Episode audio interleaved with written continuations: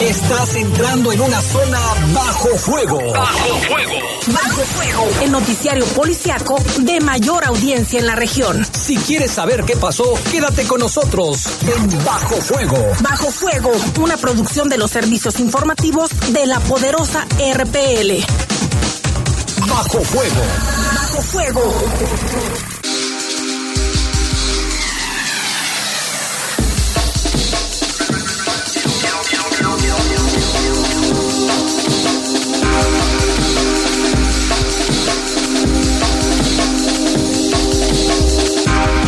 Tal? Muy buenas noches, 7 con un minuto. Buenas noches, hoy 7 de noviembre, martes ya, 7 de noviembre de este 2023, prácticamente a poco menos de dos meses a que terminemos el año. Un gusto en saludarles y invitándoles como siempre a que se quede en esta próxima hora con toda la información de los hechos más importantes eh, que han acontecido aquí en nuestra ciudad. Saludo con gusto en Cabina Master está Brian Martínez, aquí con nosotros está Jorge Rodríguez Sabanero en Controles en Cabina y también me acompaña esta noche Lupita, ¿cómo estás? Muy bien, Lalo Tapia, muy pero muy buenas noches a todos los que nos escuchan también más allá de las fronteras, quienes están eh, sintonizando la poderosa a través de la página de internet en Estados Unidos, Canadá y a donde quiera que nos estén ahorita siguiendo y acompañando. También mencionarles que la temperatura en esta tarde, noche ya, porque está ya oscuro, es de 30 grados, de 23 grados, perdóneme usted. La máxima para hoy pronosticada fue de 31 grados y la mínima de 10. Eh, hay solo un 1% de probabilidades de lluvia y conforme avanza la noche esta, estas probabilidades disminuyen. Para el día de mañana se espera una máxima de 30 y una mínima de 12 así que hay que mantenernos hidratados porque también de acuerdo a la Comisión Nacional del Agua, la luz esperan mañanas frescas, tardes eh, templadas y las noches también frescas. Esto obviamente pues eh, da paso a que haya más enfermedades respiratorias, hay que cuidarlos. Sí, hay que cuidarse, ya lo dijo Lupita, mi nombre es Eduardo Tapia y pues reiterándoles la invitación de que esté con nosotros en esta próxima hora y le presentamos un avance de la información. Asesinan a un repartidor de periódico en la colonia Echeveste 2000. Le tendremos los detalles. También otra agresión con armas de fuego, esto en la colonia Chapalita, un hombre que pues se reporta grave de salud a consecuencia de esta agresión. Y se registra incendio en una casa en la colonia obrera. Al menos cuatro personas resultaron lesionadas.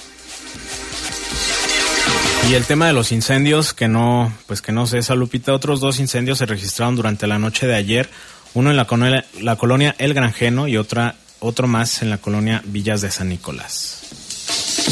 Le tendremos más información al regreso de la pausa. Quédese, también comuníquese con nosotros a través de WhatsApp o bien márquenos a la línea telefónica. Volvemos.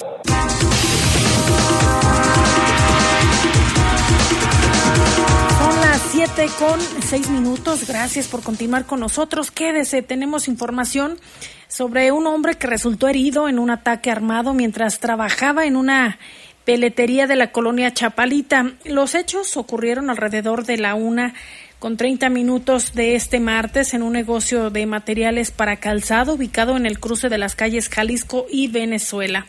Según los informes preliminares, la víctima identificada como Víctor se encontraba en el establecimiento cuando un hombre ingresó haciéndose pasar por un cliente. Cuando se acercó a Víctor y ahí el agresor abrió fuego contra él.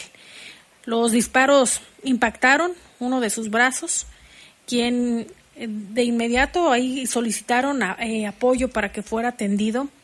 Afortunadamente los vecinos encontraron cerca los, los los llamados, los servicios de emergencia, ¿verdad, Lalo? De acuerdo a lo que se, se da a conocer.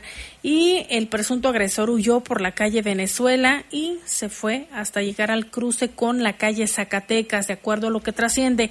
Poco después, paramédicos llegaron al lugar junto con oficiales de policía, brindaron atención a la víctima y lo trasladaron a un osocomio cercano para recibir el tratamiento médico. Hasta el momento se desconoce el estado de salud de Víctor. La zona del incidente fue el escenario de varios indicios, incluyendo casquillos percutidos y grabaciones de cámaras de vigilancia que capturaron este ataque. Los elementos fueron recopilados y procesados por agentes de la Fiscalía General del Estado de Guanajuato, quienes iniciarán con las, diligencias pertinentes y es otra carpeta de investigación que se abre la Lotapia en torno a este caso.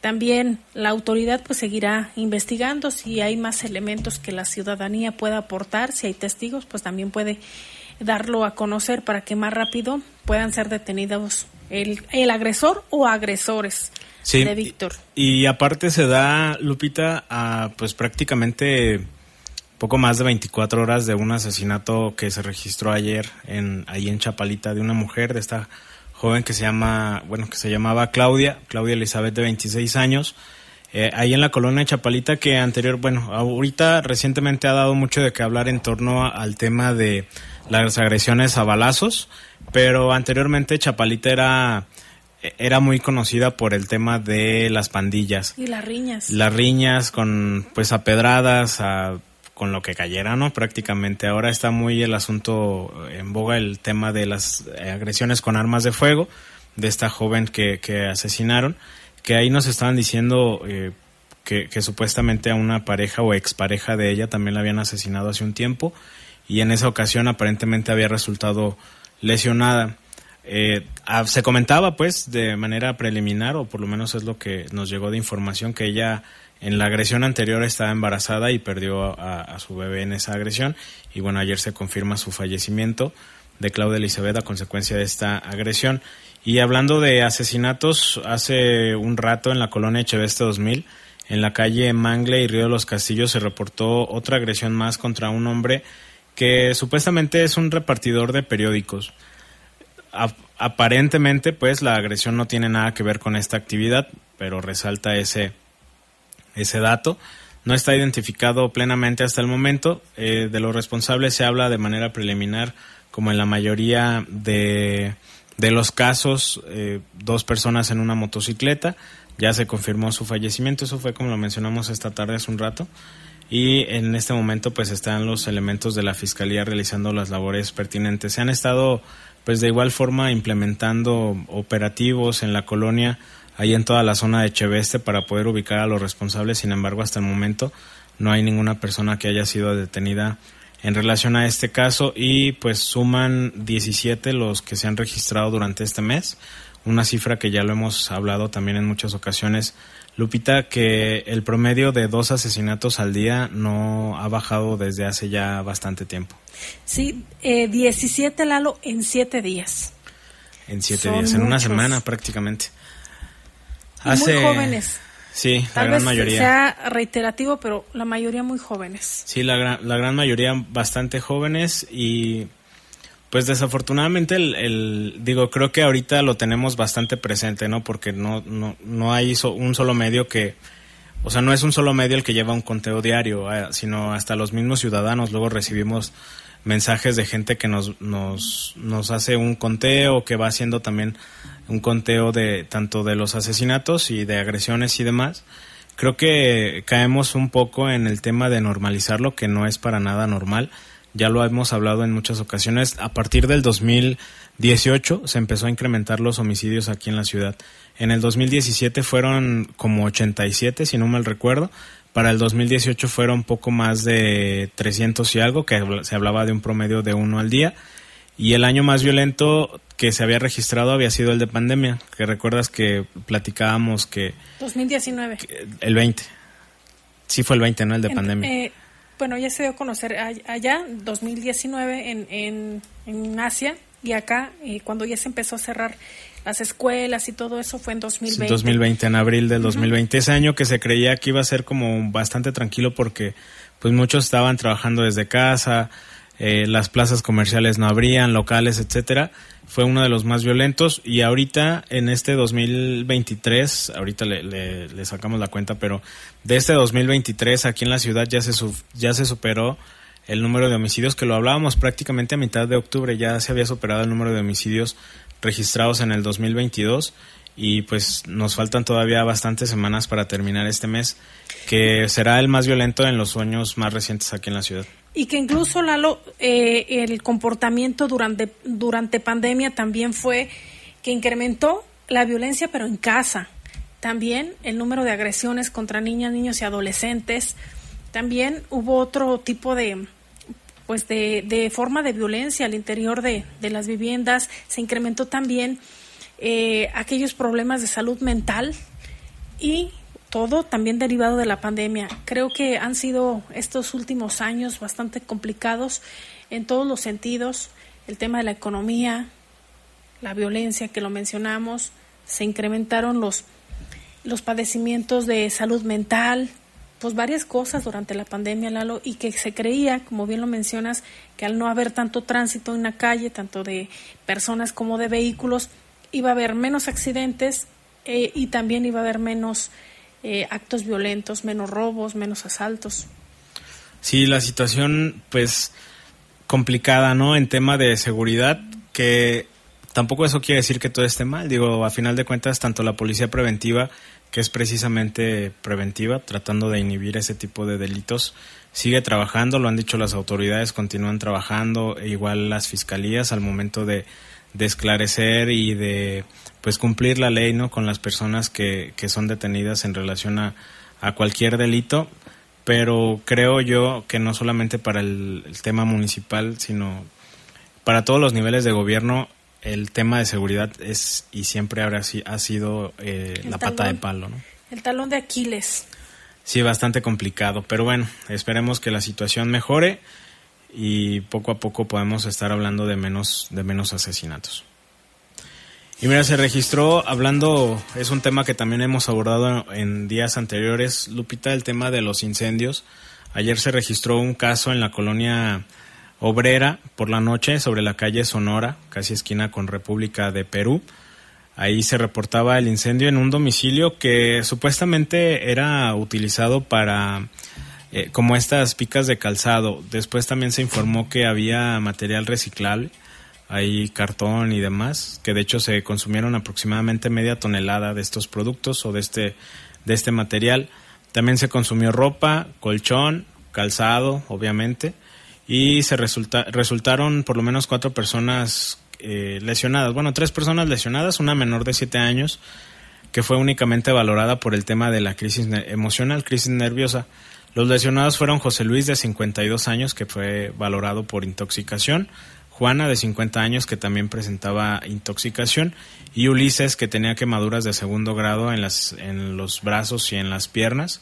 Fue trasladado a un hospital por medios propios, no, no esperó el, el, el, apoyo por parte de los paramédicos por la pues por la, las lesiones ¿no? que presentaba. El día de hoy no se da a conocer exactamente cuál es su, su estado de salud, pero eh, pues también está investigándose eh, qué fue lo que inició este incendio allá en la colonia obrera. Eh, importante, ¿no? El tema de los incendios y también, pues, plausible el tema de la movilización de los cuerpos de emergencia para sofocar este tipo de situaciones, digo, de incendios, pues. Y también hubo otro incendio ayer en San... ahí fue en, en, en donde Lalo, fue en calle Febres Cordero de la colonia San Nicolás, ¿es correcto? Sí, sobre San Benedetto Mani. Ajá, e, ese fue a las 19 con 54 minutos de ayer. Hubo daños, únicamente un inmueble. Eh, lo que se percibía es que hubo incendio ahí, se quemaron pues, un ropero y unas prendas que se encontraban al interior. En este incendio, aparentemente, lo que se menciona de forma preliminar es que se debió a un cortocircuito fue controlado por fortuna, fue sofocado por elementos de bomberos y hay, ahí nuevamente pues, la recomendación para que estemos muy atentos y revisar también las instalaciones eléctricas, que es una de las causas por las cuales también se registran incendios más en estas fechas. Sí, también hubo otro en la calle Martí Reno, esquina con Océano Ártico, ahí en el Granjeno. En este resultó lesionado Oscar Fernando de 30 años quien fue trasladado a un hospital también para su, para su atención. igual se desconoce qué fue lo que, bueno, se desconoce exactamente qué fue lo que generó el, el fuego, ¿no? Eh, ahí se consumió de igual forma algunos muebles y, un, una cama también, ropa y demás. Y también acudieron elementos de bomberos, protección civil para apoyar tanto en sofocar el incendio y eh, el apoyo para el traslado de lesionado. Y reiterar nuevamente, Lupita, lo que decías, eh, revisar las conexiones eléctricas. Ahora que si bien ya pasó el Día de Muertos, pues, pero viene la temporada navideña, el, el asunto de las luces navideñas, el arbolito.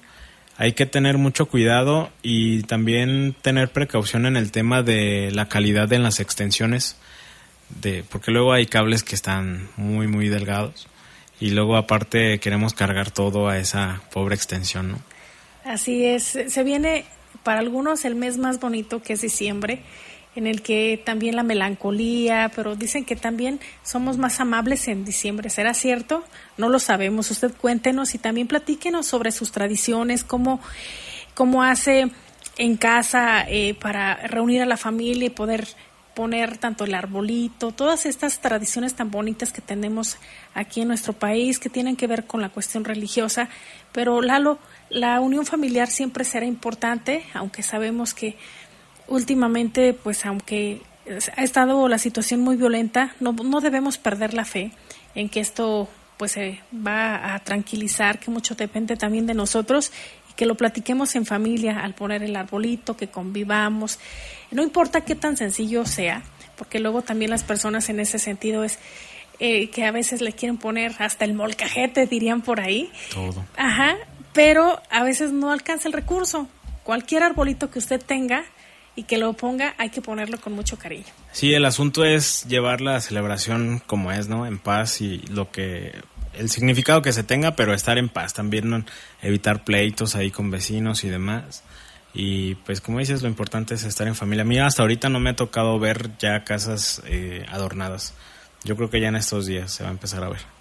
Seguramente sí. Son las 7 con 19 minutos, momento de ir a una pausa. Quédese con nosotros y será un placer poder leer todos sus comentarios.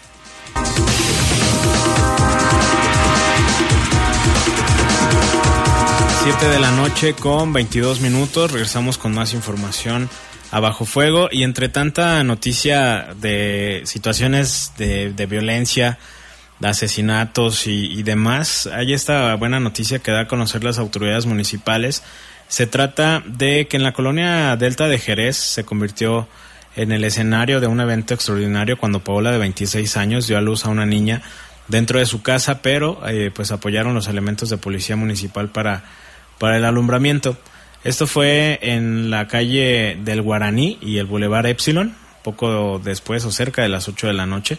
Vecinos de ahí de la zona pues dieron cuenta de la situación y llamaron a los servicios de emergencia, en tanto los paramédicos y elementos de protección de policía municipal, perdón, acudieron al lugar. Paola estaba en pleno proceso de alumbramiento, no había tiempo para trasladarla al hospital y ahí se dio el nacimiento de esta niña. Eh, afortunadamente tanto ella como su mamá se encuentran en buenas condiciones y después de, de este pues de este hecho ahí registrado en el domicilio fue trasladada a un hospital en donde posteriormente también se confirmaba que se encuentra en buenas condiciones. Ahí el, la importancia, Lupita, de pues el actuar pues de los elementos de policía municipal, también de los paramédicos, que si bien no es el primer caso, siempre llama la atención el asunto de, de, esa entrega, ¿no? De los y de la capacitación, Lalo. Sí, a, a, mí me ha tocado cubrir luego casos en donde eh, los oficiales de policía están recibiendo indicaciones de, de, un paramédico o de un médico de C4, porque a lo mejor hay otras emergencias o los otros paramédicos que están en servicio pues en, en la calle están lejos o demás. Y creo que eso habla mucho de, pues, de la entrega a su trabajo y también el temple para poder hacerlo, ¿no? Creo que no cualquiera lo podría hacer así nada más. Sí, que también hay muy buenos policías, tanto mujeres como hombres muy responsables que tienen esa camiseta bien puesta y las ganas de, de servir a los demás. Entonces, si bien lo mencionas, es de destacar todos, todos estos actos tan importantes. Y en otros temas, un aparente intento de robo a un comercio en la colonia Jardines de Jerez resultó en la detención de tres mujeres en el Boulevard Adolfo López Mateos, esquina con del Curtidor. Esto fue alrededor de las seis de la tarde de ayer. Las personas detenidas fueron identificadas como Sofía, de 40 años, quien tiene ya un historial de 18 detenciones previas, de las cuales siete son por robo a comercios.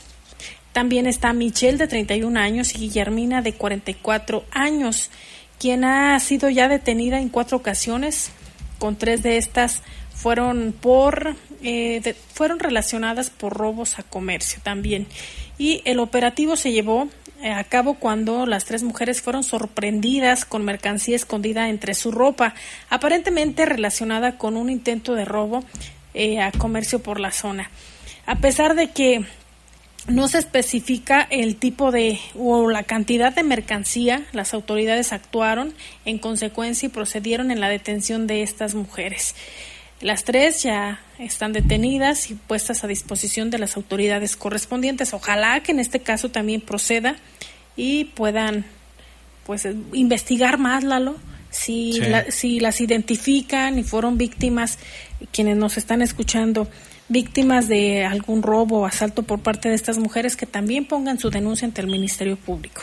Sí, por lo menos que, que haya pues que haya más denuncias y puedan permanecer un tiempo en, en prisión. Pero fíjate, no fue el, único caso. Se informó también sobre la detención de Salvador, de 45 años, que se robó una bocina ahí en el Boulevard Adolfo López Mateos, en esta misma ubicación, y del curtidor se le aseguró esta bocina, también puesto, fue puesto a disposición de las autoridades en lo que se hace esta, pues esta investigación. Y tenemos también información, avances en, las, en los temas de, de hechos que ocurrieron ayer. La Fiscalía informó que se está llevando a cabo una investigación por el asesinato de una persona, más bien la localización de un cuerpo ahí en la localidad de Panales, Jamaica, en el municipio de Tarimoro. Este cuerpo fue localizado en descomposición, se desconoce cualquier dato de la víctima, no hay avances en las investigaciones y también está pendiente el determinar eh, la causa de su fallecimiento.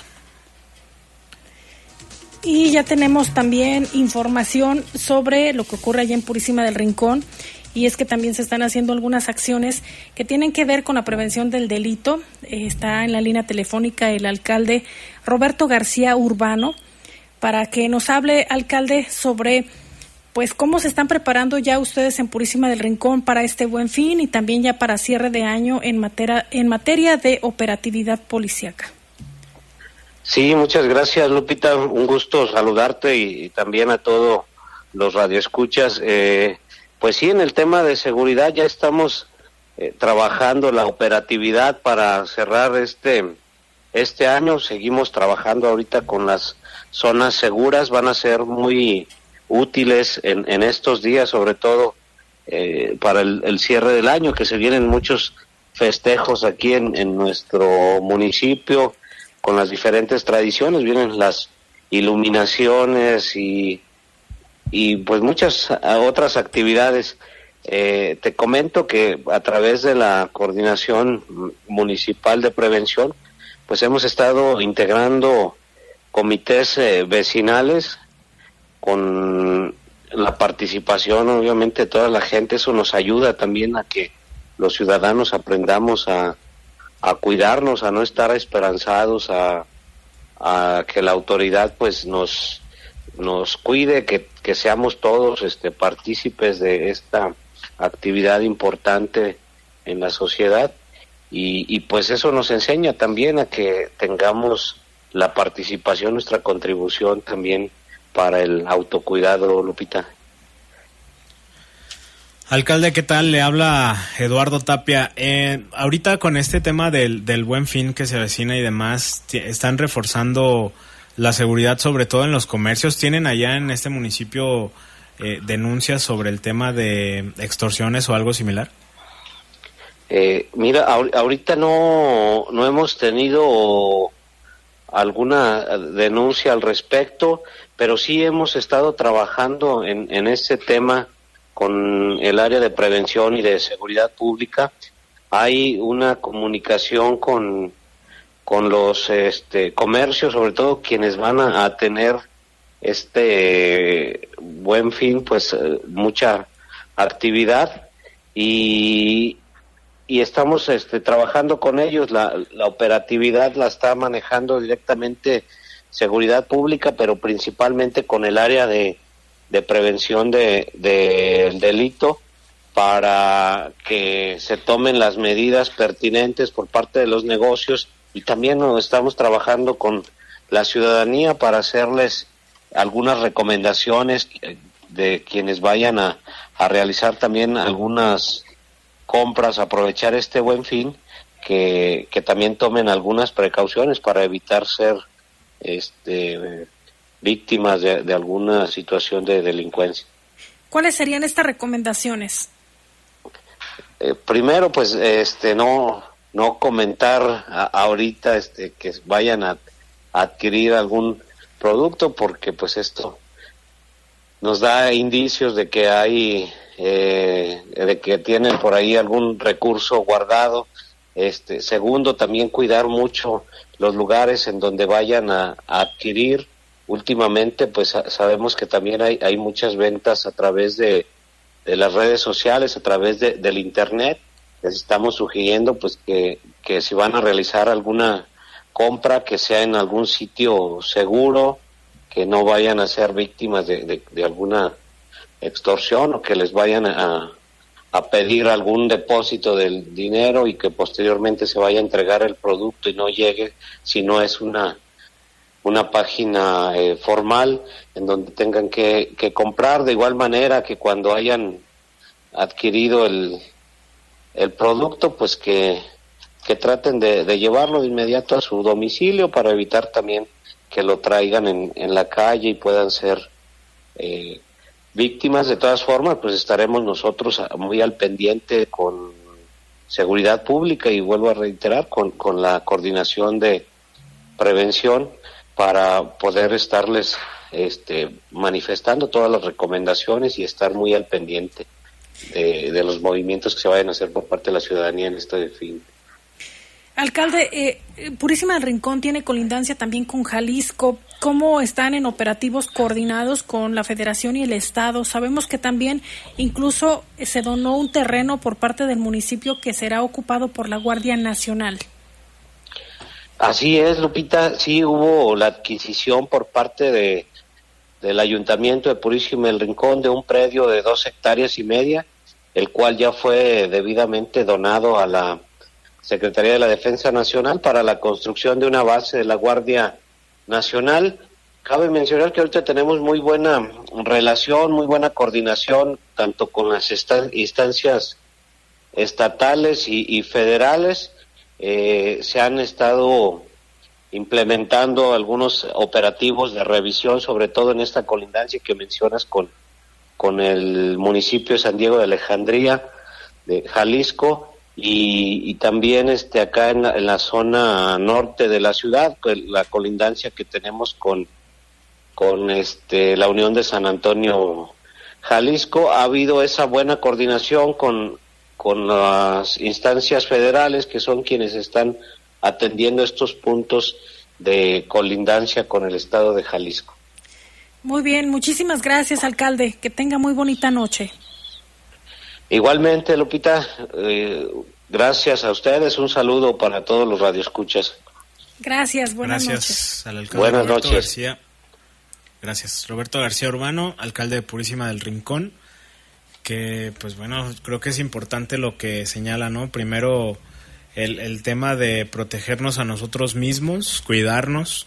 Sí, hay, hay cosas que no deberían pasar, Lupita. No, no debería de haber asaltos, deberíamos poder caminar tranquilamente con el celular en la mano en cualquier parte, este, ir escuchando música tranquilamente, pero pues también hay que poner de nuestra parte, digo, forzosamente, ¿no? Eh, para evitar ser víctimas de este tipo de, de la delincuencia. delitos. Además, Lalo, que también la delincuencia está preparada para recibir su aguinaldo, es decir, aquellas personas que eh, van a recibir este derecho que tienen eh, por ley que tiene que ser pagado antes del 15 de diciembre, eh, antes del 20 de diciembre tiene que estar pagado ya.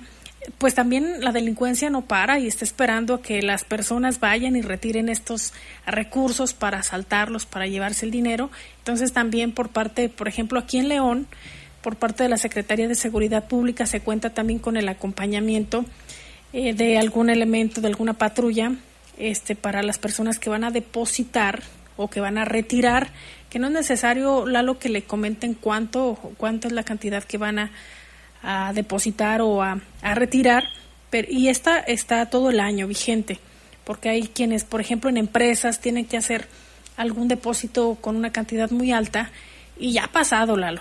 Ha pasado que los asaltan y se llevan el dinero.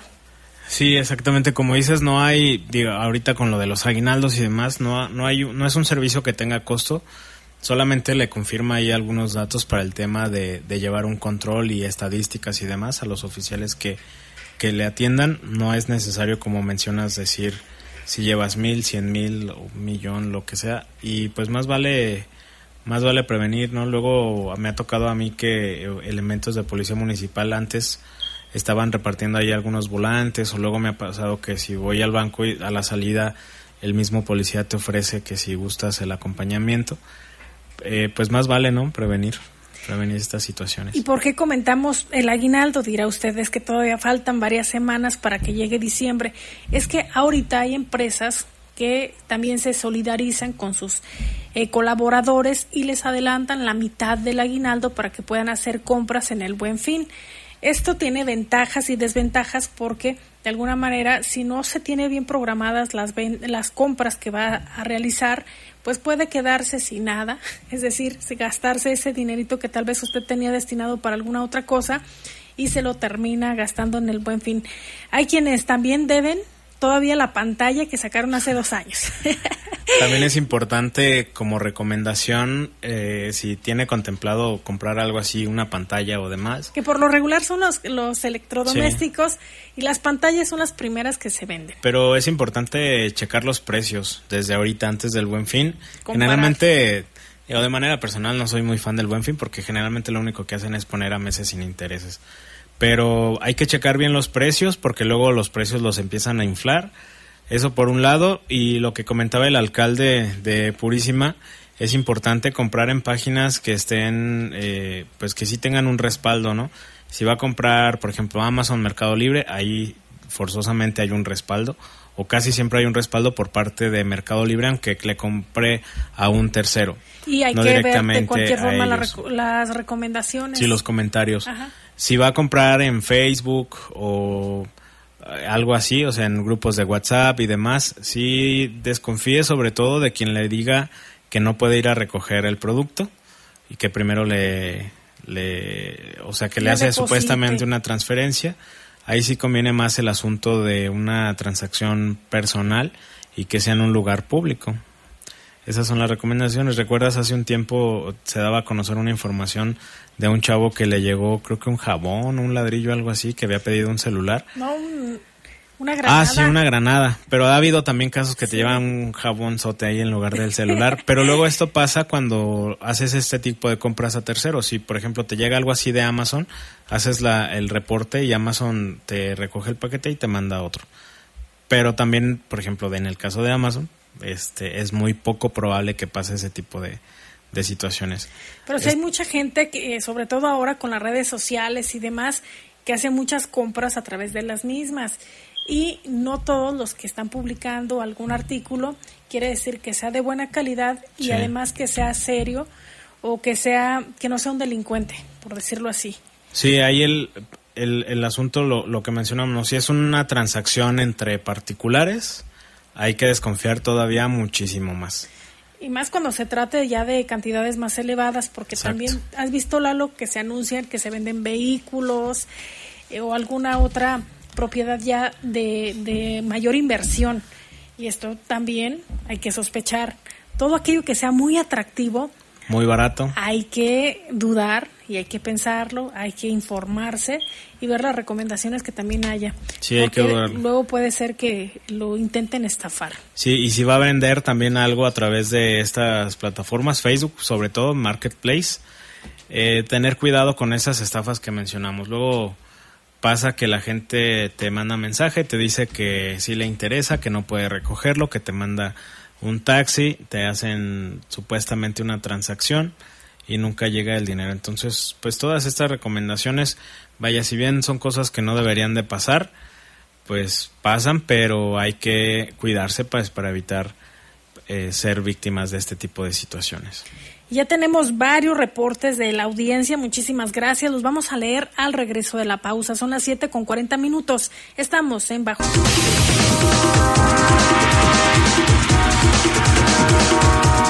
Son las 7 con 43 minutos. Gracias a todos los que nos mandan mensajes. Aquí nos dicen que saludos para quienes nos están escuchando en la zona centro y por la calle Madero y también quienes están eh, trabajando. Eh, también nos mandan mensaje del barrio de San Miguel. Dicen que están trabajando haciendo calzado. Eh, pues un saludo a todos los que nos escuchan. Y también mandamos un saludo para la zona de las joyas que también allá nos están escuchando. Muchísimas, muchísimas gracias. Y mire, en seguimiento a estos temas de la Fiscalía, informa que ahí sobre la localidad Panales de Jamaica hubo un hombre, una persona fallecida. Se trata de...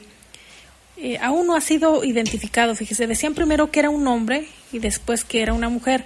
Eh, la situación es que la Fiscalía no ha confirmado eh, de quién se trata. Se encontraba en estado de descomposición y hasta el momento se desconoce cuál es la causa de muerte. Únicamente encontraron a esta persona y fue en el municipio de Tarimoro. Y también Lalo en Dolores Hidalgo hubo otro hecho. Ahí fue en la colonia La Esperanza 2. Se trata de dos hombres identificados como César Froilán y Daniel quienes tenían lesiones producidas por proyectil de arma de fuego. Hubo varios indicios que fueron eh, recogidos por parte de las autoridades estatales. Eh, hubo casquillos percutidos y están investigando cuál fue la causa de muerte y también quiénes fueron los agresores, si fue una o varias personas. Sí, eh, pues bueno, es otro de los avances en las investigaciones. En el caso de Irapuato, en la comunidad San Roque, también hay una investigación sobre el asesinato de un hombre ya identificado como Luis Fernando. Este fue asesinado allí en esta comunidad del municipio de Irapuato, San Roque. Se aseguraron varios casquillos percutidos. De los responsables, pues no hay prácticamente ningún dato. Es tema que también está realizando la, la Fiscalía la investigación en torno para esclarecer estos hechos, que no fue el único en Irapuato, Lupita. Hubo otro donde dos hombres que también todavía están sin identificar fueron agredidos, tenían lesiones eh, producidas por arma de fuego y el hecho se registró en la colonia Lomas de los Conejos. También en este caso, como en el anterior, aún están por determinar la causa de muerte que se presume se debió a, las, a la gravedad de las lesiones y también pues es otra carpeta de investigación que ya se encuentra abierta. Sí, también allá en Irapuato, en la colonia Los Fresnos, fue identificado Jorge, también fue asesinado por armas de fuego. Este fue, eh, este caso más bien fue la agresión ahí en la colonia, falleció en el hospital mientras recibía atención médica. De los responsables de igual forma tampoco se tienen mayores datos, es tema de investigación. Difícil situación también que viven allá en Irapuato, ¿no? Hay muchos casos de asesinato, uno de los municipios más conflictivos de, del estado.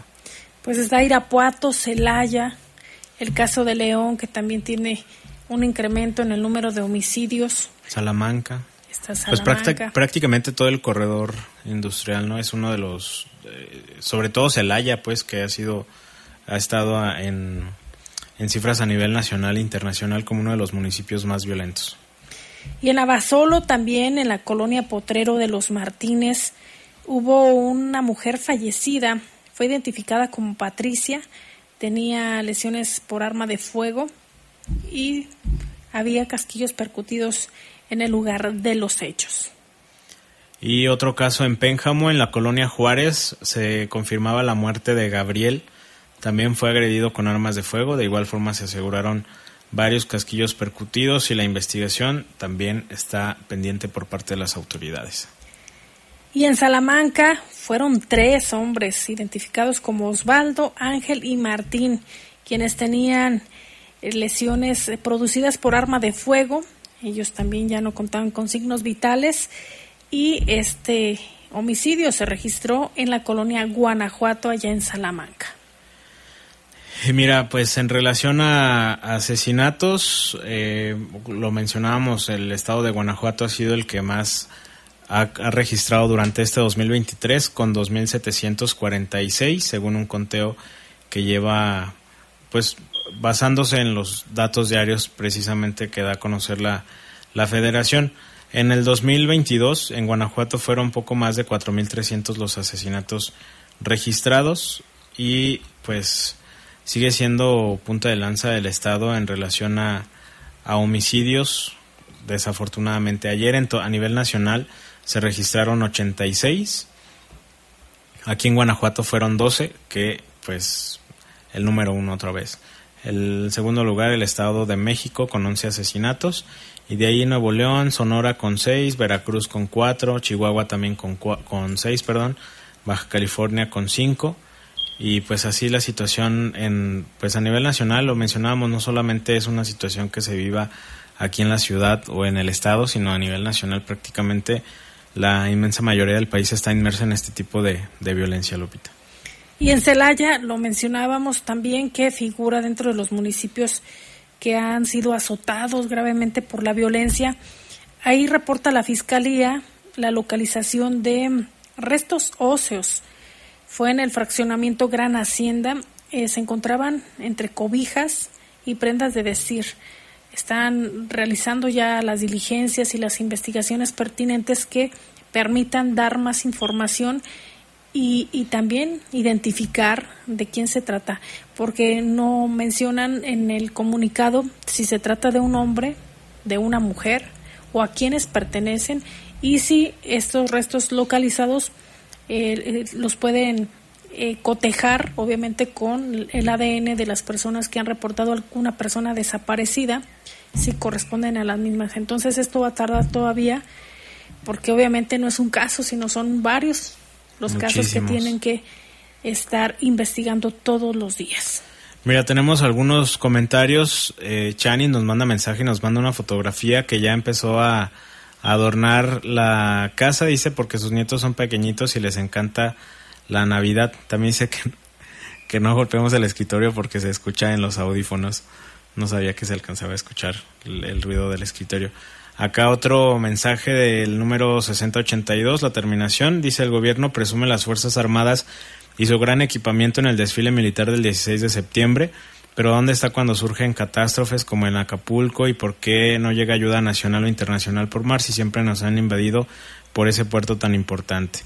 Bueno, es el comentario, pero siempre he visto, eh, no solamente en los medios, como ya lo mencionamos, que luego nos ha tocado ir a, eventos así fuertes a nivel nacional, Lupita, los primeros siempre, siempre los primeros en, en brindar el apoyo es el ejército. Creo que de todas las corporaciones, el ejército mexicano son de los que más tienen ese compromiso y esa pues ese espíritu de ayuda, ¿no? De colaborar. De hecho, de los primeros fallecimientos que se daban a conocer en Acapulco a consecuencia de un deslaves y demás, de los veintitantos fallecidos, uno era elemento de la Marina y los cuatro desaparecidos que se habían reportado de manera inicial, todos eran también de las Fuerzas Armadas. Sí, sí, sí, digo, tal vez no lo vemos nosotros, pero va llegando ahí de a poco el, apoyo para Acapulco. Y es que como parte de los protocolos debe ser así, Lalo, cuando hay algún desastre, entra y se activa el plan DN3E en el que tiene que participar y es comandado por la Secretaría de la Defensa Nacional. A lo largo de la historia, obviamente hay quienes tienen el sueño, ¿no? De ser o de convertirse en en parte de la milicia. Sin embargo, también ha habido aquellos eh, malos elementos que también, como en todo, de acuerdo a, las autoridades federales, han sido cesados de su cargo. Pero yo creo que la mayoría está realizando bien su trabajo y siempre será un referente la Secretaría de la Defensa Nacional, también la Marina Armada de México. Y en los desfiles los vemos la disciplina, la lealtad, y ojalá que así sigan. Sí, yo he conocido, digo, en, en la calle luego te topas con, con muchos militares que, que, están precisamente en esto en estos operativos y demás y todos tienen como ese compromiso. Y mira acá otro no mensaje. se puede mencionar lo mismo de la Guardia Nacional porque tienen muchísimas quejas también de Pero también hay personas que son corruptas. Como en todo, ¿no? No, todas, no todos, ¿eh? no todas. Mira, acá dice, soy muy mal yo soy muy mal pensado, dice, en mi opinión es que la primera ayuda, la primera ayuda que ha llegado a Acapulco, que no la dejaron pasar los militares, se las llevaron a otras bodegas, es porque las empaquetaron para vendérsela a los primeros supermercados que abrieron. Eh, el presidente no les va a regalar nada, dice este mensaje, híjole, creo que el asunto de la ayuda, lo que hablábamos el otro día con, con Adrián Castrejón, que pues hay que simplemente tener la fe, ¿no? Si nosotros donamos algo, hay que quedarse con la idea de que va a llegar a las manos correctas. Tener fe en las personas que lo van a hacer. Ahora con lo de Acapulco, si bien el gobierno eh, pareciera que está un poco lento en llevar la ayuda y demás, eh, lo, escuché el otro día de un de una persona famosa, pues un influencer que decía si tú le tienes confianza a X persona que sabes que va a llegar a Acapulco o que va a a, donarlo, pues, que va a llegar hasta esas manos, pues haz el donativo con él. Si no confías en él y confías en otro, pues hay que hacerlo para el otro lado. también. Exactamente. Al final de cuentas, hay que donar con la idea de, que sí va a llegar. Esa buena voluntad, que no se pierda.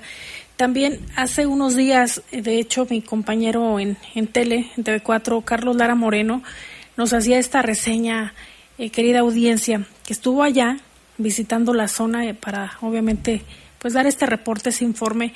Dices que huele a basura, huele a muerte, así lo decía, porque obviamente se está contabilizando y se da información respecto a los seres humanos que fallecieron, pero mm, obviamente también hay mascotas, hay perritos, quienes quedaron por ahí aplastados o que fueron pues víctimas también de este huracán Otis y la ayuda sí está llegando a cuentagotas. Se va a requerir de muchísimo tiempo todavía para que se pueda levantar Acapulco, pero mucho está también en nuestras manos.